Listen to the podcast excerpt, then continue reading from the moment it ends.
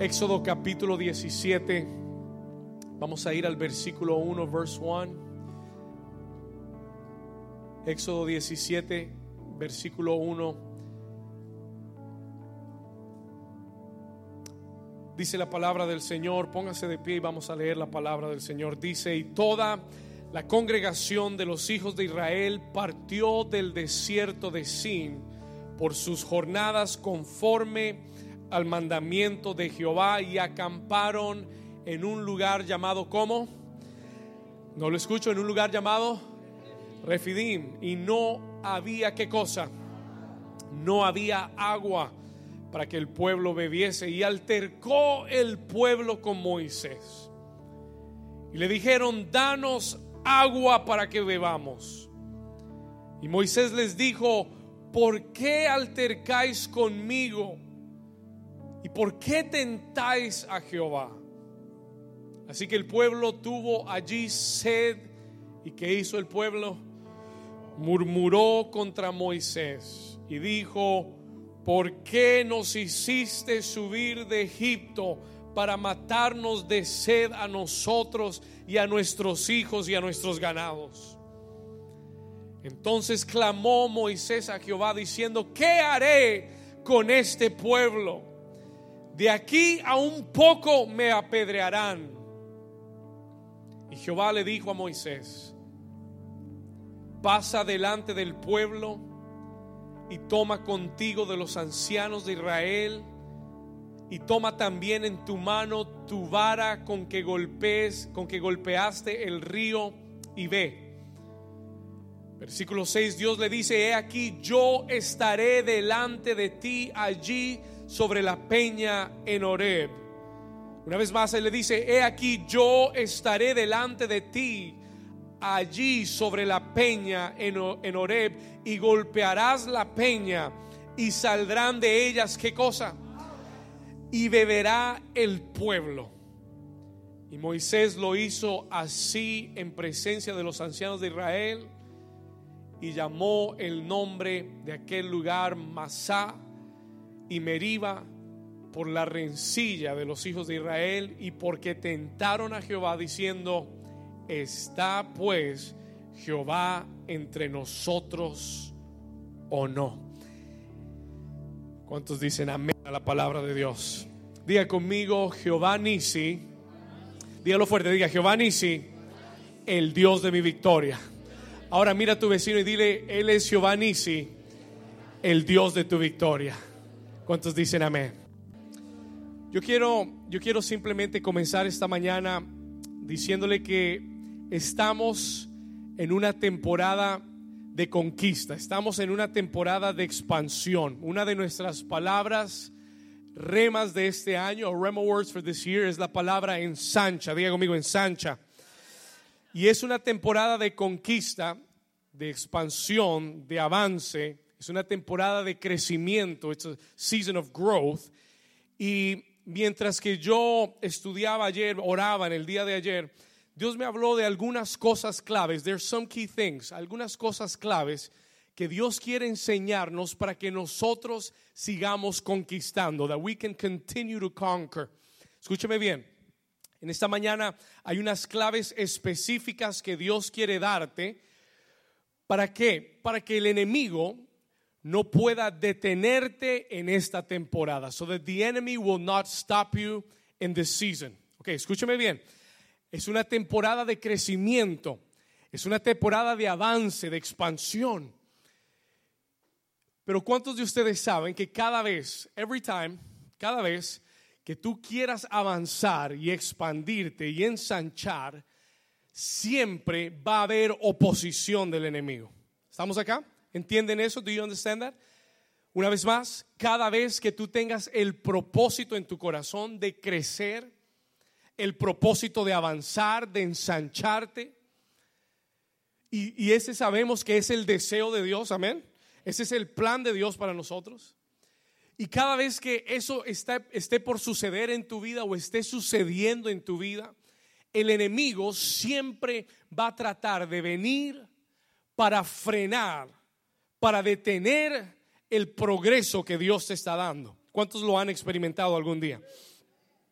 Y en esta mañana hubo algo muy específico que Dios me dio para compartir contigo acerca de claves, diga conmigo claves, que Dios quiere enseñarte para que el enemigo no logre detenerte, so that the enemy would not stop you en esta temporada en la que Dios nos tiene. Nosotros hemos visto desde el comienzo de este año una temporada de bendición, una temporada de crecimiento y de avance. ¿Cuántos han visto hasta, hasta marzo de este año? ¿Cuántos han visto la mano de Dios moviéndose a su favor? ¿Cuántos han sentido en su espíritu que Dios los está avanzando este año? Como, como ningún otro año. Amén. ¿Estamos acá?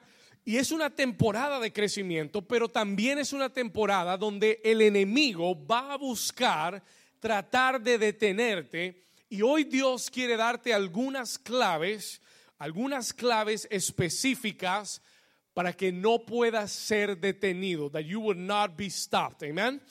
Hoy Dios yo creo que te va a levantar. I believe God will lift you up. Creo que hoy Dios te va a fortalecer. ¿Cuántos necesitan fortaleza de Dios? Creo que hoy Dios va a impulsarte para que sigas avanzando hacia el propósito de Dios para este año. Y en el día de hoy hay cuatro, hay cuatro palabras que Dios me dio. God gave me four words in this message. Cuatro palabras palabras claves. Hay cuatro etapas de este mensaje. Y yo quiero que tú las anotes. I want you to write them down. Porque cada una de estas cuatro palabras va a ser importante para lo que Dios quiere hablar a tu corazón. Amén. Así que vamos a comenzar. Yo quiero darte la primera palabra. Let me give you the first word. La, la primera palabra que Dios me dio para ti en este día. Y es la palabra refidim. Escribe esa palabra, refidim. Y la palabra refidim, this word refidim, quiere decir el lugar de descanso. Escriba eso. Refidim means the resting place. Refidim quiere decir qué cosa? El lugar de descanso. Ahora, vaya conmigo a Éxodo capítulo 17. Come with me to Exodus 17, donde comenzamos a leer. Y póngale atención a esto. Dice que toda la congregación de los hijos de Israel partió del desierto de Sin por sus jornadas conforme al mandamiento de Jehová. Y el Señor los llevó a acampar en un lugar llamado ¿cómo? A un lugar llamado Refidín. Y dice que no había agua para el pueblo, para que el pueblo bebiese. Ahora, Dios había, escúcheme aquí, Dios había liberado a Israel de la opresión de Egipto. Eh, Dios acababa de sacar a Israel. God had taken Israel out de la opresión de Egipto. Yo quiero que usted tenga eh, en mente que Israel estuvo en Egipto por 400 años. Fueron 400 años de esclavitud, 400 años de servicio. Y Dios los saca de Egipto con el propósito de qué? De llevarlos a una tierra llamada la tierra prometida. Diga la tierra prometida. Dios nunca te saca de algo para dejarte en el aire. ¿Cuántos dicen amén? Dios siempre te saca de algo para llevarte a un lugar de bendición. ¿Cuántos dicen amén? Y Dios saca a Israel, lo libera de Egipto de 400 años de servicio y los lleva camino a una tierra llamada Canaán. Diga conmigo Canaán. Y la Biblia dice que Canaán es una tierra que fluye con leche y miel. Diga conmigo leche y miel. Es una tierra bendecida. El deseo de Dios es llevarte a un lugar de bendición. El deseo de Dios es llevarte a un lugar de qué? De bendición. Diga conmigo, Dios desea llevarme en el 2018. Ahora dígalo como si lo creyera. Diga, Dios desea llevarme en el 2018 a un lugar de bendición. ¿Cuántos lo pueden creer? Y para llegar a Canaán, to get to Canaan, escuche esto, para llegar a Canaán había que atravesar primero un pequeño desierto. There was a small desert they had to cross over. Porque es que las cosas de Dios no siempre son instantáneas. o déjeme decirlo de esta forma, las cosas de Dios, escúcheme bien, las cosas de Dios siempre requieren un proceso. Escuche esto, Dios te da promesas, Dios te da palabras, pero todo lo de Dios, everything that is from God, siempre requerirá un proceso.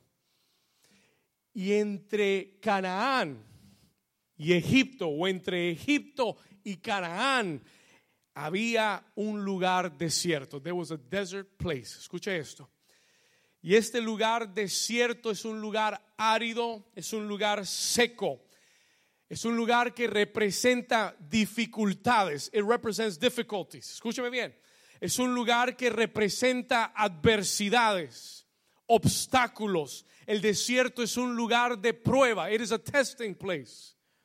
Es un lugar de proceso. It is a place where God processes you. ¿Cuántos han estado en un desierto? How many of you been in a desert? ¿Cuántos saben lo que significa estar en un desierto? No me refiero al de Sahara ni al de Egipto. Estoy hablando de un desierto espiritual.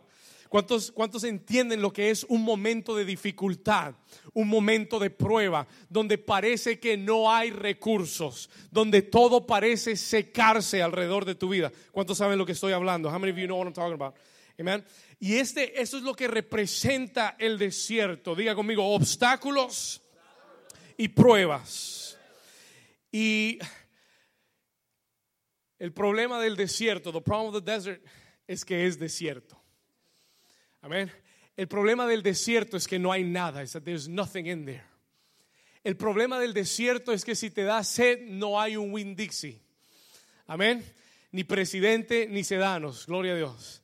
Si te da sed, es desierto. It is dry.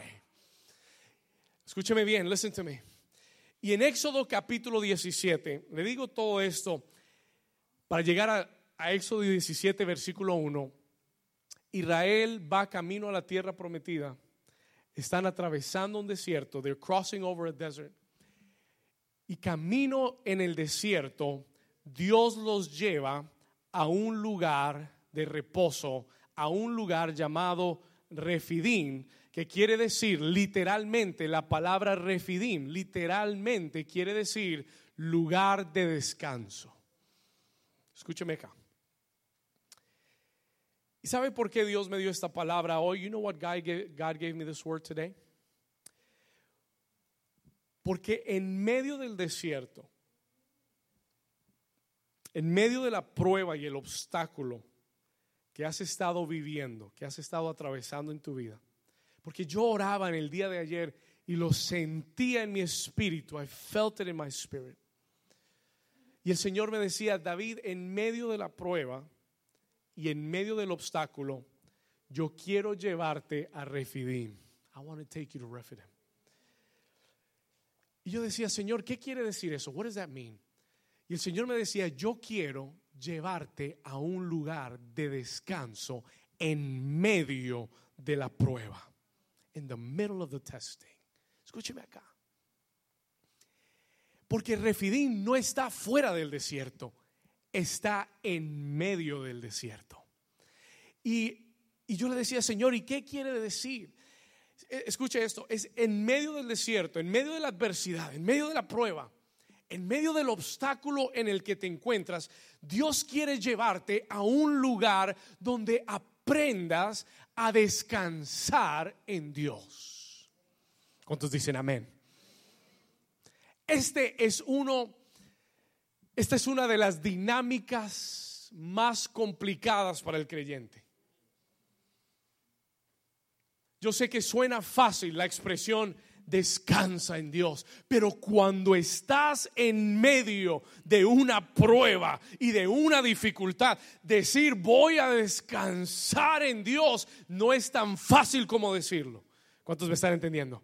Pero en esta mañana el Espíritu Santo quiere decirte, the Holy Spirit wants to tell you que en medio de lo que estás atravesando y en medio de lo que estás viviendo, Dios ha preparado para ti un lugar de descanso y de reposo. ¿Cuántos dicen amén?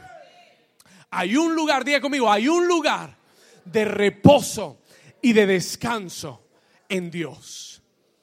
Aún que las cosas no se hayan solucionado, aún que todavía no hayas salido de la prueba, Dios quiere enseñarte a ti y a mí como iglesia aprender a descansar en Dios, to learn to rest in God. Yo quiero que usted anote esto por un momento, anote esta declaración. El descansar en Dios, resting in God, es un arma contra el enemigo. Mm. Escuche esto. Hay gente que piensa que descansar en Dios es perder el tiempo. Hay gente que dice, pero estoy, si descanso, Señor, si no hago nada, pierdo el tiempo. Pero yo quiero que entiendas, I want you to understand, que descansar en Dios es un arma poderosa contra el enemigo. El enemigo se desespera cuando tú estás descansando en medio de la prueba. ¿Alguien dice amén? ¿Alguien está aquí todavía? Are you still here? Listen to what I'm saying. Lo voy a repetir para que entre en tu espíritu. Escúchame bien. El enemigo se desespera cuando tú estás en medio de la prueba, en medio del obstáculo y la adversidad. Y deberías estar desesperado. Deberías estar angustiado. Deberías estar llorando. Deberías estar quejándote. Y en vez de estar, estás adorando. Estás dándole gracias a Dios. Estás viniendo a la iglesia. Estás oyendo la palabra estás leyendo tu devocional en la mañana, estás creyéndole y el enemigo se desespera cuando tú estás descansando en Dios. ¿Alguien dice amén? Tú tienes que entender que es un arma poderosa. Resting in God is not wasting your time. It is a powerful weapon in the hands of God. Y en medio de sea cual sea tu adversidad y en medio de sea cual sea tu obstáculo y tu dificultad, en esta mañana yo vine a decirte, Dios vino a traerte hoy a Refidim, al lugar de descanso, para que aprendas a vencer, pero desde el lugar de descanso. Mm, dale un aplauso fuerte a Jesús si usted lo entendió. Come on, listen to me.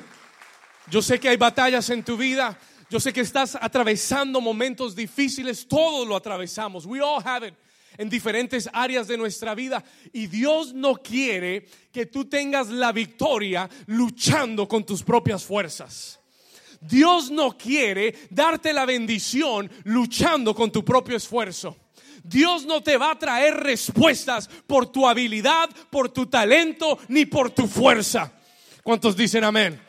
Escúcheme bien, Dios no te va a dar la solución ni el milagro basado en tu fuerza, tu habilidad, tu talento o tu esfuerzo. Dios te dará la bendición desde el lugar de descanso.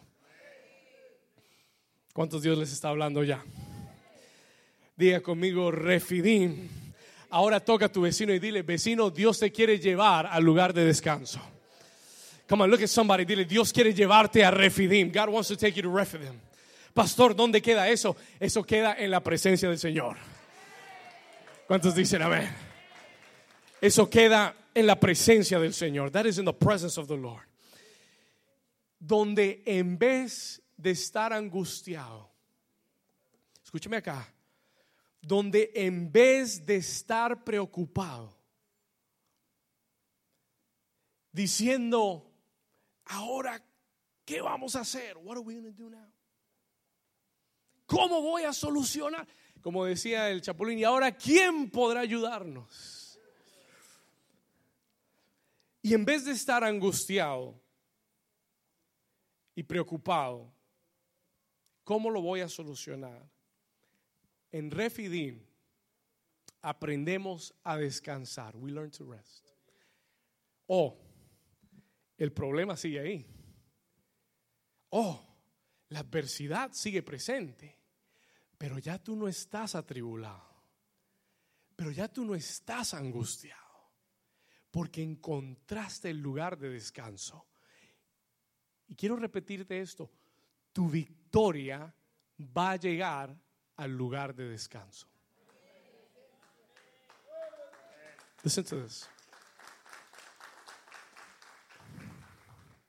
Tu victoria, tu milagro la respuesta no va a venir cuando estés angustiado. No va a venir cuando estés preocupado. no va a venir cuando en tu propia fuerza tú estés luchando por traer una solución. ¿Cuántas veces queremos solucionar lo que solo Dios puede hacer con nuestras fuerzas? ¿Cuántas veces nosotros tratamos de solucionar con nuestra fuerza y nuestras manos lo que solamente Dios puede hacer? Y mientras que tú trates con tu esfuerzo, Dios se va a quedar sentado tranquilo, mirándote y esperando que te canses para Él poder hacer algo en tu vida. ¿Estamos acá? Escúchame bien, listen to this. Tu victoria, tu respuesta, tu milagro va a llegar al lugar de descanso en Dios. En el momento que tú aprendas a descansar en la palabra y en la promesa que Dios te ha dado, creyendo que es verdadera y que se va a cumplir, en ese lugar vendrá el milagro a tu vida. Había un pequeño problema en Refidim. There was a small problem. Si usted lee el versículo 17, al final del 17, Dios los lleva a Refidim a acampar. Pero al final del versículo 1, capítulo 17, versículo 1, dice que no había qué cosa. Dios los lleva a descansar, pero el pequeño problema es que el lugar donde los lleva a descansar no hay. Entonces yo no entiendo a Dios. I don't understand God. Me dice que descanse. Me, me da una palabra y una promesa. Pero llego a ese lugar a descansar y no hay agua por ningún lado. Ni una llave, que, ni una llavecita por ahí donde haya una gota de agua. No hay agua. There was no water. Y tú te preguntas, ¿cómo voy a, descansar? ¿Cómo voy a reposar en un lugar donde no hay lo que necesito? Mm, siga conmigo, let's keep on reading with me. Hay un pequeño problema. En el lugar de descanso no hay agua, there's no water en el lugar donde Dios los había llevado a descansar, no había agua. Y muchas veces, listen to this, muchas veces cuando nosotros llegamos a Refidim, al lugar de descanso en Dios, cuando, muchas veces cuando comenzamos a descansar en Dios y lo que Él nos ha dicho, donde tenemos una palabra y una promesa de Dios y le decimos, amén Señor, yo sé que tú lo vas a hacer, pero comenzamos a mirar alrededor y no vemos absolutamente nada. comenzamos a mirar alrededor y no vemos la sanidad. We don't see the healing. Comenzamos a mirar alrededor y no vemos la provisión. We don't see the provision. Y yo sé que Dios me dio una palabra y yo sé que Dios me ha dicho que descanse en él, pero comienzo a mirar y no la veo por ningún lado. I don't see it anywhere. ¿Alguien le ha pasado eso o no? Solo, solo a Elizabeth, gloria a Dios, Elizabeth. ¿Cuántos les ha pasado? En algún momento Dios te ha dado una palabra y tú le has creído y tú has decidido confiar y caminar en fe y de repente, pero comienzas a mirar y, la palabra como que no está por ningún lado. La respuesta no está por ningún lado. El agua no aparece por ningún lado. Tú no ves de dónde va a salir. You don't see where it's going to come from. ¿Alguien ha estado ahí o solamente yo? Gloria a Dios. Escuche esto. Y no ves la provisión, no ves la sanidad, no ves el cambio. No veo lo que Dios está haciendo. I don't see what God is doing. ¿Qué hacemos? What do we do? ¿Qué hacemos cuando estamos esperando? When we're waiting. ¿Qué hacer cuando estamos esperando? Cuando estamos creyendo, cuando estamos descansando, pero no vemos nada. What do we do? ¿Qué hacemos? Muchas veces, en vez de caminar en fe, y muchas veces en vez de confiar en Dios y aferrarse a la promesa de Dios, reaccionamos como lo hizo el pueblo de Israel. We. Acompáñeme al versículo 2, verse 2. Mire lo que hizo el pueblo. Número uno, ¿qué hicieron? Versículo 2, ¿qué dice? ¿Y qué? Vamos a leer el 2. Mire, y altercó el pueblo con Moisés y le dijeron, danos agua para que bebamos. Y Moisés les dijo, ¿por qué altercáis conmigo? Why do you fight with me? ¿Por, ¿por qué tentáis a Jehová? Versículo 3, y así que el pueblo tuvo allí qué cosa? Sed. ¿Y qué hizo? No lo escuché. ¿Qué hizo el pueblo? Murmuró contra Moisés y dijo, ¿por qué nos hiciste subir de Egipto para matarnos de sed a nosotros, a nuestros hijos y a nuestros ganados? Muchas veces en vez de caminar en fe hacemos lo que hizo Israel. We do what Israel did. No vemos nada. ¿Y qué comenzamos a hacer? Comenzamos a pelear con nuestra fuerza. ¿Sabe lo que ellos hicieron? Número uno, altercaron con Moisés. Comenzaron a pelear con Moisés. Comenzaron a pelear para tratar de, por sus fuerzas, tener la, respuesta. ¿Estamos acá? Hmm. ¿Cuántas veces nosotros nos hemos puesto a pelear por lo que pensamos o por lo que queremos que Dios traiga a nuestra vida. Pero peleamos en la carne, we fight in the flesh. ¿Estamos acá? No estoy hablando de pelear en el espíritu, estoy hablando cuántas veces tú y yo altercamos, peleamos en nuestra carne buscando la bendición de Dios. ¿Estamos acá? Y esto fue lo que hizo Israel. Número uno, altercó, peleó, se puso a discutir con Moisés. They picked the wrong guy to argue with. Escúcheme, se pusieron a pelear con el, con el hombre menos indicado porque ninguna pelea va a solucionar tu problema. Escúcheme, ninguna pelea, ninguna discusión va a solucionar tu problema. ¿Cuántos dicen ay, ay, ay? Y yo sé que a veces nos gusta, sometimes we like to fight, a veces nos gusta pelear, defendernos, hacer lo, que, lo que nos interesa. Pero escuche, ninguna discusión, ninguna pelea va a alcanzar el milagro en tu vida. Tu esposo no se va a convertir porque tú, porque tú discutes con él que venga a la iglesia. ¿Cuántos dicen amén? ¿Cuántas mujeres dicen amén? Sí, sí, sí, sí, sí. Tus hijos no van a venir porque tú, porque tú peleas con ellos y discutes con ellos de que tienen que servir a Dios. ¿Estamos acá? Muchas veces lo hacemos en nuestra fuerza. Muchas veces queremos pelear con el jefe para que Dios lo cambie. Para decirle unas cuantas verdades y que sepa la verdad de Dios. Amén. Y eso se llama hacerlo en nuestra fuerza. We do it in our strength. ¿Y cuántos se han dado cuenta que cuando peleamos con nuestra fuerza empeoramos las cosas? Is it true or not? ¿Es verdad o no? ¿Cuántos se han dado cuenta que cuando tú y yo tratamos de hacer el trabajo de Dios empeoramos las cosas? Cuando luchamos y nos defendemos con nuestra fuerza, empeoramos la situación.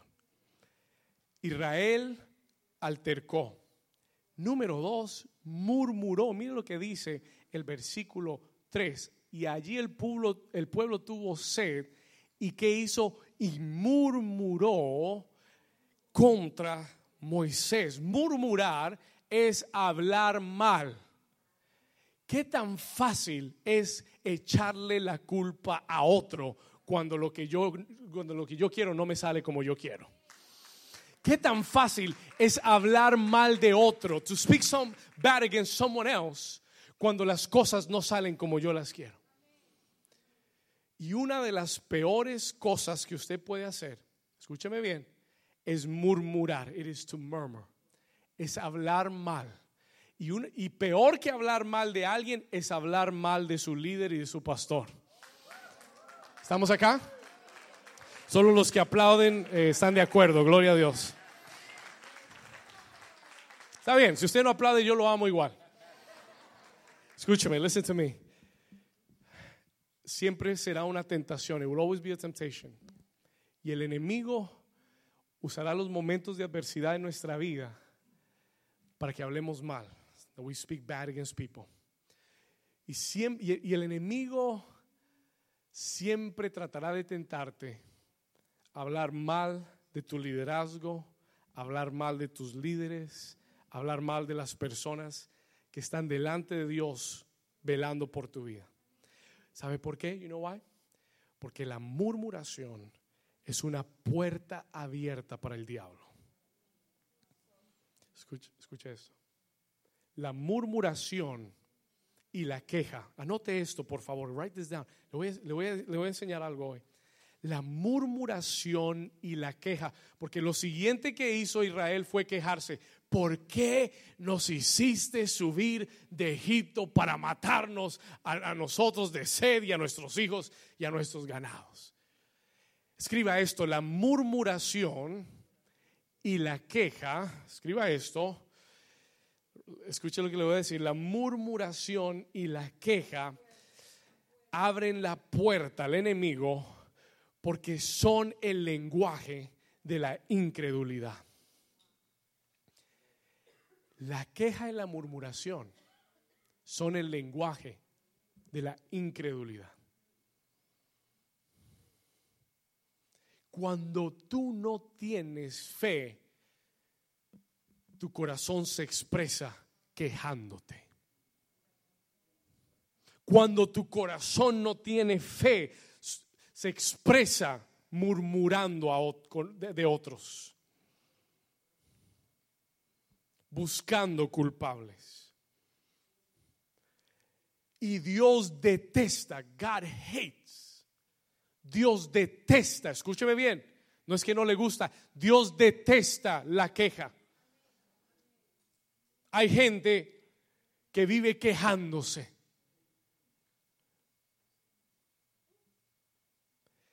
Y una de las cosas que tuvo Israel tanto tiempo en el desierto fue ese espíritu de queja que tenían. Caminaron un desierto y se quejaban del frío y del calor. Y Dios los, los protegía, los abrigaba, les daba de Se quejaban de la comida en un desierto, gloria a Dios. Y Dios los alimentaba todos los días y no les gustaba el plato del día. Hmm en vez de ser agradecidos de que en medio del desierto veían la mano de Dios. La Biblia dice que sus sandalias crecían con sus pies, que su ropa no se envejeció. 40 años en el desierto. Dios los cubrió, los vistió, los protegió, los alimentó y con todo eso se quejaban, no tengo suficiente. Y con todo eso se quejaban. Y hay gente que usted no le puede preguntar nada porque todo es una queja. Y hay cristianos, no gente, hay cristianos que viven quejándose. They love to complain. Les encanta, les encanta quejarse. ¿Cómo está? Ay, aquí, usted sabe, batallando. Ah, pues ahí pasándola. Gloria a Dios. Ese, ese lo bautizaron, pero en limón. Amén.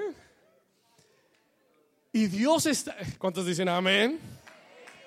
Y Dios quiere, escúcheme bien, quiere que entiendas que la queja y la murmuración no es nada más que la expresión de un corazón incrédulo. An unbelieving heart. Y escúcheme bien, la queja y la murmuración nunca te permitirán ver el milagro de Dios en tu vida. Cada vez que te quejas, el milagro se estanca en tu vida. Cada vez que te quejas de las circunstancias, de tu jefe, de tu trabajo, del pastor, de la iglesia, cada vez que hablas mal en contra de alguien, Dios detiene el, el diablo le dice, Señor, mira, mira la murmuración, mira la queja, y Dios detiene el milagro porque hay un corazón lleno de incredulidad. ¿Cuántos me están entendiendo? Mm. Escúcheme bien. You have to be careful. La murmuración y la queja son el lenguaje de la incredulidad. Tú no, tú no crees que Dios te va a llevar a la tierra prometida. Si lo creyeras, no te quejarías. Si de verdad lo creyeras, no te quejarías de la circunstancia en la que estás. Si de verdad lo creyeras, estarías adorando a Dios. You'll be worshiping God. ¿Sabe por qué? Porque la alabanza y la adoración son un lenguaje de fe. It's a language of faith. Porque la alabanza y la adoración no dependen de la situación. It don't depend on the situation. La alabanza y la adoración dependen del Dios a quien yo le sirvo, del Dios en quien he creído, en su fidelidad, que Él es fiel, Él pelea por mí, no importa lo que esté viviendo, Él sí, ¿cuántos están acá? Él sigue en el trono, sentado en su trono, gobernando. Él es el alfa, la omega, el principio, el final, todo comienza y todo termina con Él. La adoración es una expresión de fe y es lo opuesto a la queja. O tú adoras, o eres un adorador y le das alabanza, o eres un incrédulo y le das quejabanza. Uno de los dos, one of the two. O eres un adorador y le das alabanza y tienes fe. El adorador tiene fe. The worshiper is faith. Tú no puedes adorar a alguien que no piensas que está ahí escuchándote y que está en su trono. Tú no puedes adorar al que tú no conoces. ¿Estamos acá? Cuando tú adoras es una expresión de fe. Por eso el mejor tiempo para alabar a Dios y adorar a Dios es en medio del desierto. Por eso el mejor lugar para adorar a Dios es en medio de la prueba. Cuando todo va contrario, que tú levantes tus manos y tú le digas, Señor, yo sé que tú mueves montañas. Señor, yo sé que tú lo harás otra vez. Señor, yo sé que tú eres vencedor, que tú eres rey, que tú estás en tu trono. Hmm. La tentación del enemigo siempre será, it will always be, llevarte a la queja. Porque Él sabe que si abres tu boca para quejarte, le abriste la puerta al enemigo para detener tu bendición. Y el Señor me, dio este mensaje y es muy sencillo. Me dio este mensaje para decirte, ten mucho cuidado con lo que ha salido de tu boca, with what has come out of your mouth en vez de quejarte de tu esposo, de tu esposa, en vez de quejarte de tu jefe, bendícelo, bless him. Bendice a ese jefe que es difícil, bendícelo y dile, yo te bendigo en el nombre de Jesús y yo declaro que la luz de Jesús va a alumbrar tu corazón y que vas a conocer a Dios. Y refrena tu lengua de hablar contra ellos. Porque después viene eh, eh, el, que trabaja contigo y dice, ay, y, si viste lo que dijo el jefe, ah, y, si, y, qué te pareció, dime, dime, cuéntame, ¿qué te pareció? What did you think? What did you think? ¿Ah? ¿No te parece que te, que, que, Y el enemigo ¿ah? te da la invitación, gives you the invitation, y tú quieres soltarte ahí, desahogarte pero tú vas a decir en el nombre de Jesús, yo bendigo a mi jefe y mi jefe es una bendición y yo declaro que va a conocer a Jesús. Den un aplauso fuerte, si me está entendiendo.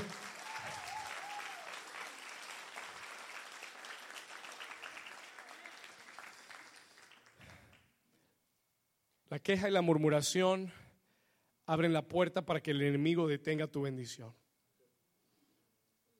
No permitas nunca que alguien venga y te hable mal de tu pastor. Never allow that to happen. Es una trampa del diablo para robarte la bendición en tu vida. Mire, voy a decir algo. Yo no me atrevo y nadie en esta iglesia me, habla, me ha escuchado a mí nunca hablar mal de ningún pastor, of no pastor. Yo respeto a los hombres de Dios. No tengo que estar de acuerdo con todo, pero lo respeto. I respect them. Y nunca hablo ni hablaría mal de ninguno de ellos. Yo no soy juez. I'm not a judge. Cuando uno está en un lugar de autoridad y tiene una responsabilidad tan grande, que se las arregle con Dios. Porque Dios es el juez. ¿Cuántos dicen amén? Pero mi responsabilidad no es hablar mal, ni murmurar, ni quejarme, nor to complain. ¿Estamos acá? Cuida, cuida tu vida y no abras la puerta, don't open the door, para que el enemigo se robe tu milagro. ¿Estamos acá? Muy bien. Versículo 4, acompáñeme acá, vamos aquí, verse 4. Moisés está entre la espada y la pared. Lo están murmurando, lo están criticando, quieren que les dé agua él está en un desierto. ¿Y qué hace Moisés? What does Moses do? Lo que tú y yo tenemos que aprender a hacer. What we need to do. ¿Sabe lo que dice el versículo 4? ¿Qué hizo Moisés? Y entonces, ¿qué hizo?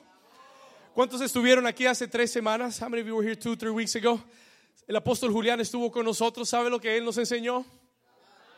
¿Qué nos enseñó? Nos enseñó a clamar. Hay momentos que hay que aprender a qué? Aclamar. Hay situaciones en tu vida donde, donde tú tienes que pasar de la oración al clamor.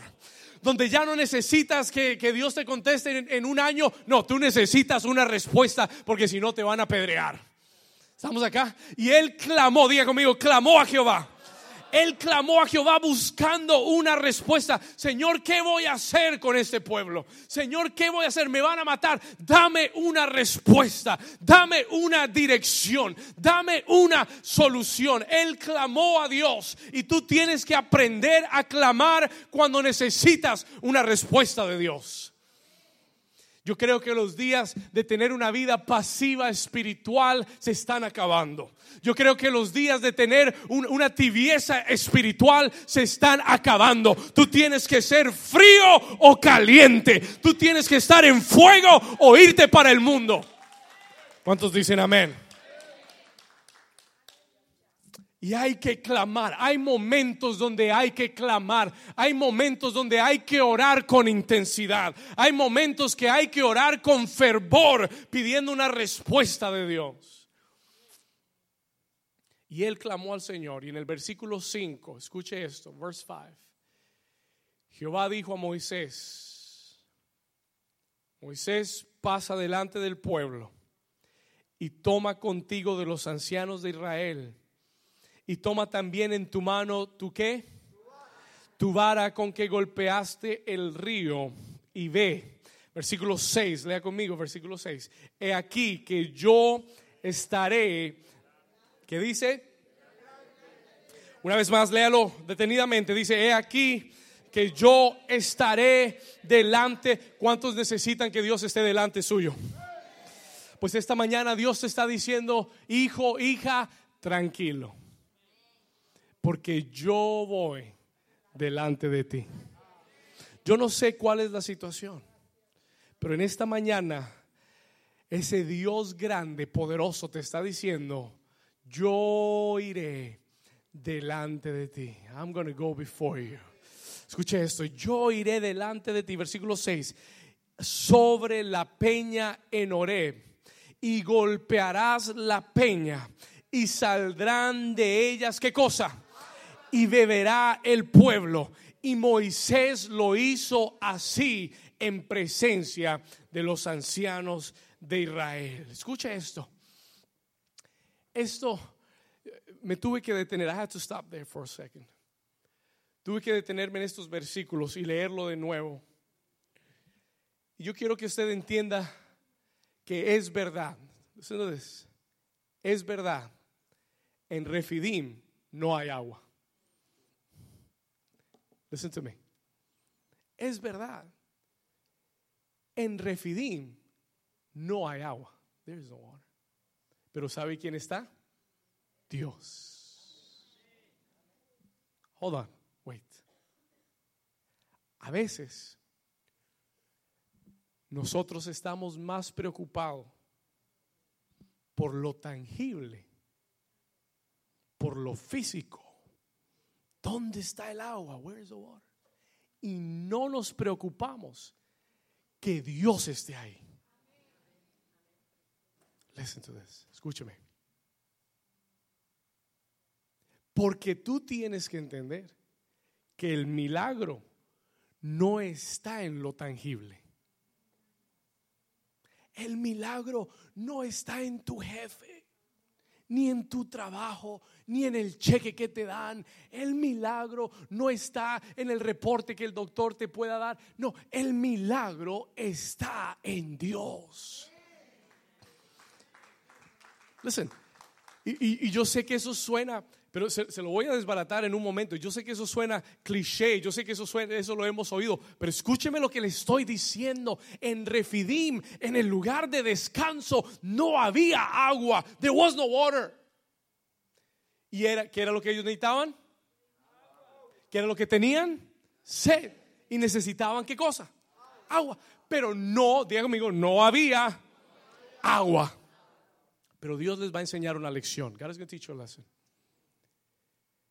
Dios encuentra el lugar más seco posible.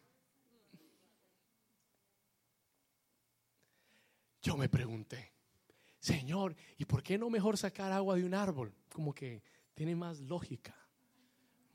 El, árbol absorbe el agua, sacar agua del árbol, pues tremendo, hubiera sido bueno. Pero ¿sabe lo que Dios hizo? Le dijo a Moisés, Moisés, ve esa roca, la de Oreb, esa piedra grande que hay allá, de ahí te voy a sacar agua. ¿Cuántos me están entendiendo? Escúcheme, listen to me. Escúcheme acá, un momento. Yo sé que usted sabe mucho, pero escúcheme. Listen to me. Aquí va. Escúcheme. Dios sacó agua de dónde? ¿De dónde? De la peña. ¿Para qué? Why? Para que tú entiendas que el milagro no está en lo tangible. Que entiendas que Dios es el que hace el milagro. God is the one who does the miracle. Y que si es Dios el que opera el milagro, Él puede sacar el agua de donde Él quiera. ¿Estamos acá? Dios puede sacar agua de donde Él quiera, como Él quiera, con quien Él quiera y cuando Él quiera, porque Él es Dios.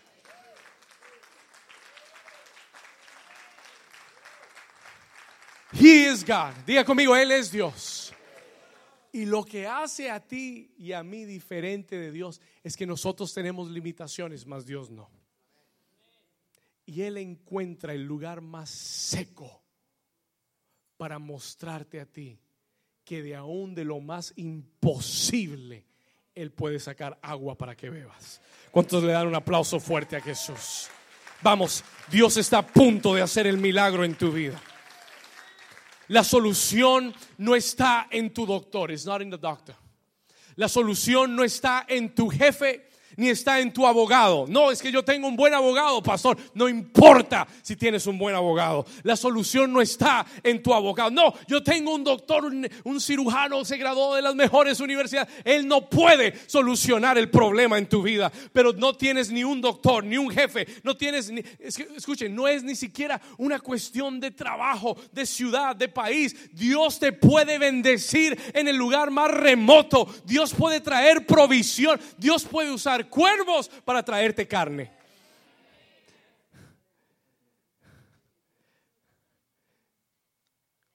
Dios es extremo. Usted sabe que los cuervos comen carne, ¿verdad? Uno de los únicos, de las, una, de las únicas aves carnívoras son los cuervos. Y Dios usó cuervos para traerle carne a Elías. ¿Cuántos dicen gloria a Dios? Y Dios usa una roca para darte agua para que tú entiendas que Él es el Dios de lo imposible. Para que tú entiendas que Él es el Dios que no tiene limitación. Para que tu fe no esté en lo material, sino que tu fe siga siempre firme en Dios.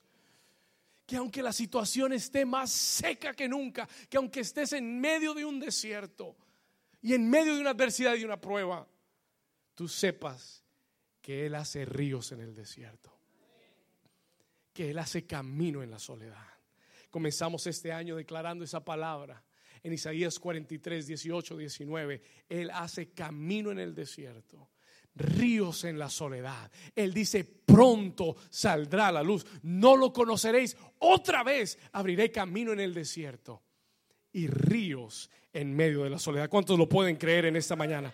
Vamos a darle un aplauso fuerte a Jesús. Y yo vine a advertirte, y voy a terminar pronto, escúcheme esto, yo vine a advertirte que Él va a sacar agua del lugar que menos esperas. Si le hubieran preguntado a Moisés, Moisés, ¿de dónde va a sacar Dios el agua? El último lugar, la roca. El último lugar que yo hubiera pensado, una peña. Pero yo quiero advertirte en esta mañana, no pongas tu fe en las personas no pongas tu fe en la gente, en los sistemas, porque Dios puede usar lo que menos imaginas. Dios puede usar en el momento que menos piensas, de la forma que menos te imaginas. Puede darte el milagro. Refidín es el lugar donde tú aprendes a ver la mano de Dios obrando en tu vida, porque has aprendido a descansar en Él. ¿Cuántos necesitan descansar en Dios? Escuche esto. ¿Sabe por qué Dios lo hizo así? No, I got it. Verse 7, versículo 7.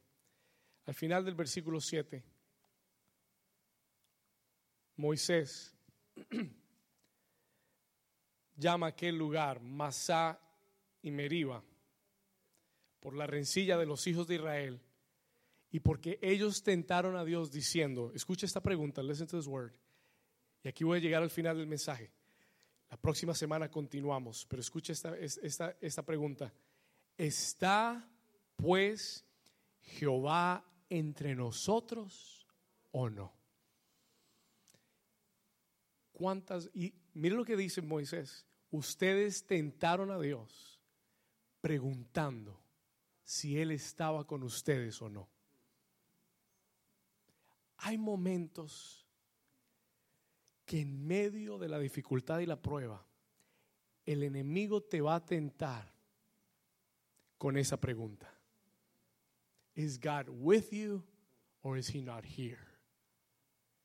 Y tienes que tener mucho cuidado porque es una trampa del enemigo. Hacerte pensar que porque no estás viendo lo que necesitas o porque no estás viendo la respuesta, Dios no está contigo. Ten mucho cuidado de no decirle a Dios, Dios estás conmigo, porque en esta mañana Dios te está declarando, yo voy delante de ti. Y aunque no veas una respuesta inmediata, aunque la respuesta no parezca, no sea obvia,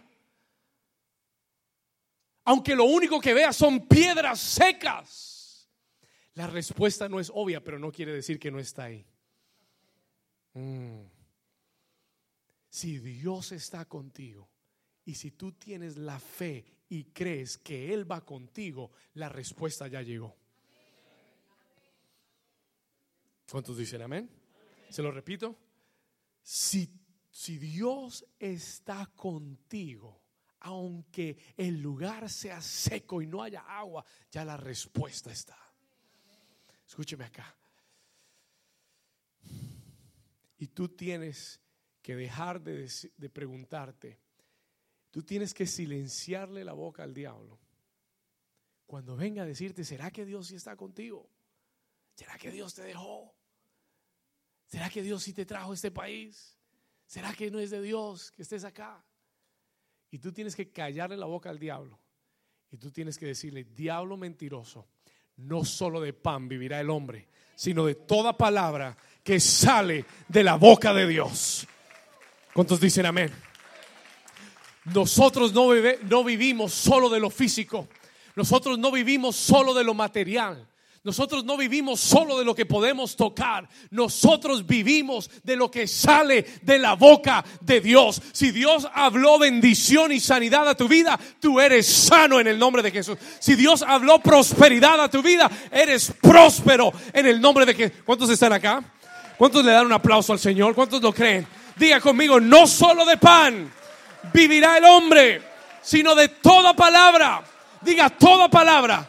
Diga toda palabra que sale de la boca de Dios. Si Dios te dio una promesa, Dios la va a cumplir. Si Dios lo dijo, Él dijo, cielo y tierra pasarán, mas mi palabra nunca, nunca, nunca pasarán. La tierra se puede acabar y la palabra de Dios sigue viva. Los cielos pueden acabarse y la palabra de Dios continúa.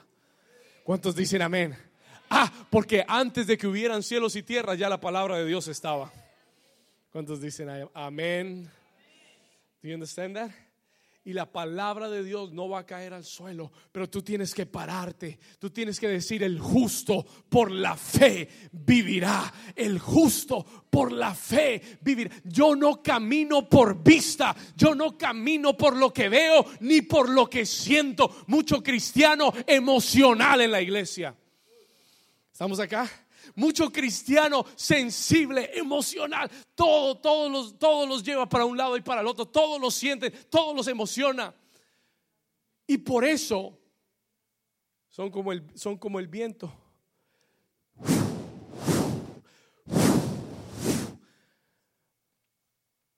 van de un lado para otro.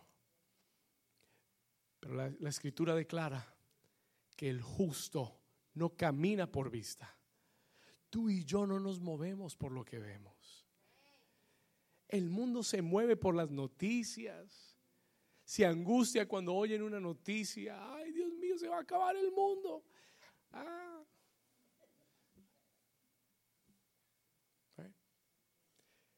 Pero ¿sabe lo que dice el libro de Salmos? El libro de los Salmos dice que no tendrán, aquellos que aman a Dios y temen a Dios, no tendrán temor de las malas noticias.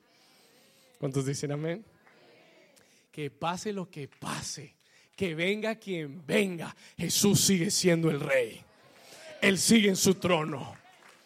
Él no va a fallar su palabra. Alguien que está despierto hoy que dice gracias Señor. Alguien que diga conmigo gracias Señor porque sigues en el trono. Si Dios está conmigo, ¿quién contra mí? Versículo 8. Vamos acá y voy a terminar. Verse 8. Versículo 8. Y entonces, lea esto. Y entonces vino Amalek y peleó contra quién? ¿En dónde? La próxima semana voy a entrar en estos versículos. Escúcheme lo que le voy a decir. Listen. Escuche esto. Israel le abrió una puerta a Amalek porque murmuraron y se quejaron. Hay un enemigo que se llama Amalek. Escuche esto. ¿Y sabe por qué Dios me dio esta palabra hoy? You know why God gave me this word today? Para alguien que ha estado siendo atacado en su fe. You've been attacked in your faith. Dios me dio esta palabra hoy para alguien que ha estado descansando en Dios, pero ahí en Refidín está siendo atacado. You being attacked. Atacado en tu fe. Atacado en creer que lo que Dios ha dicho se va a cumplir. Porque hay un enemigo que va a llegar a Refidim. Se llama Amalek. Tú has estado esperando, has estado confiando. Pero ha venido un enemigo llamado Amalek a atacarte y a debilitar tu fe. Amalek siempre viene en un momento de debilidad. Cuando hemos estado esperando en Dios, when we've been waiting for God. De repente nos sentimos débiles. Señor, ya han pasado tantos años. Ha pasado tanto tiempo, no veo no veo la respuesta. Viene Amalek a tratar de que rindas tu fe, de que te rindas en la fe. Pero en esta mañana el Espíritu Santo me trajo con esta palabra. He brought me with this word. Para hablar a tu corazón y para decirte, Él es Jehová Nisi, el Dios que pelea por ti. Él dice, descansa Descansa en mi presencia. Rest in my presence. Aunque no veas nada a tu alrededor, ya la respuesta está ahí. Tú no le has servido a un Dios limitado. Tú no le has servido a un Dios que se olvida de sus hijos. Tú le sirves al Dios que pelea por ti. Cierra tus ojos por un momento. Lift Close your eyes for a moment.